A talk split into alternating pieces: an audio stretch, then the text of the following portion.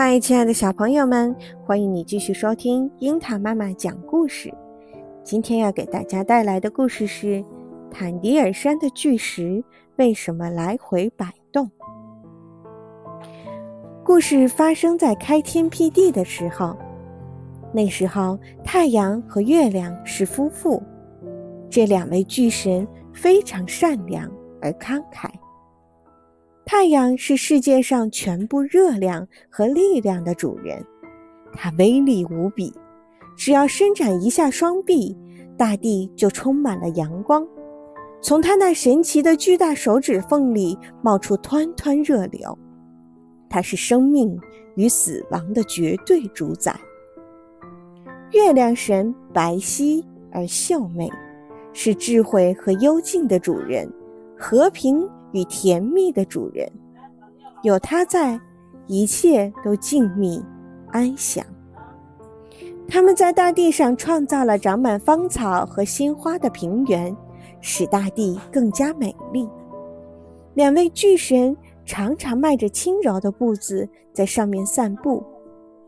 太阳和月亮又创造了湖泊，他们常常在湖里洗澡，但是。两位神仙十分孤单，于是让鱼在水里生长，让其他动物在大地上行走。看到动物们在各自的天地里跳跃、奔跑，他们是多么快乐啊！他们对自己的创造感到很满意，决定回到天上去。可是，由谁来照料这秀美的原野呢？他们商议的结果是把亲生儿女印第安人留了下来。印第安人听说父母要离开，十分伤心。太阳说：“你们不用怕，大地是你们的，我每天把光和热送到你们身边，你们的生命就能永远延续下去了。”月亮说。我把黑夜照亮，并守护着你们安歇。时间就这样过去了，那是幸福的年代。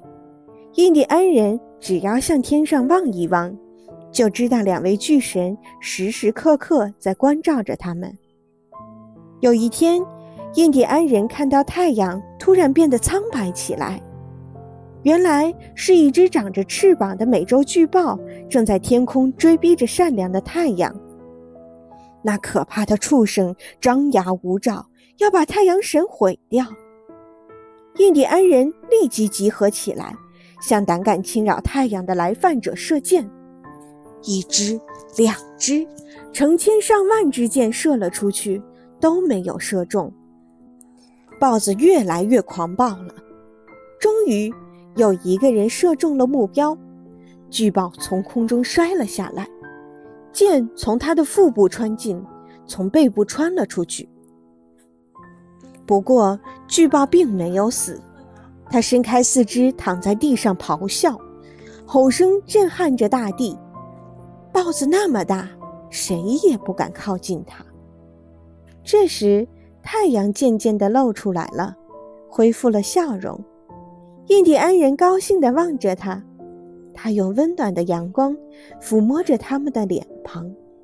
天空染成了红色，逐渐地变成了紫罗兰色。夜幕慢慢地降临大地。月亮出来了，他看到豹子正四仰八叉地躺着，痛苦地呻吟着。月亮起了恻隐之心，想结束他的痛苦。于是向他投石头，月亮投了好多大石头，直到把它完全掩埋起来，形成一座山。这，就是坦迪尔山。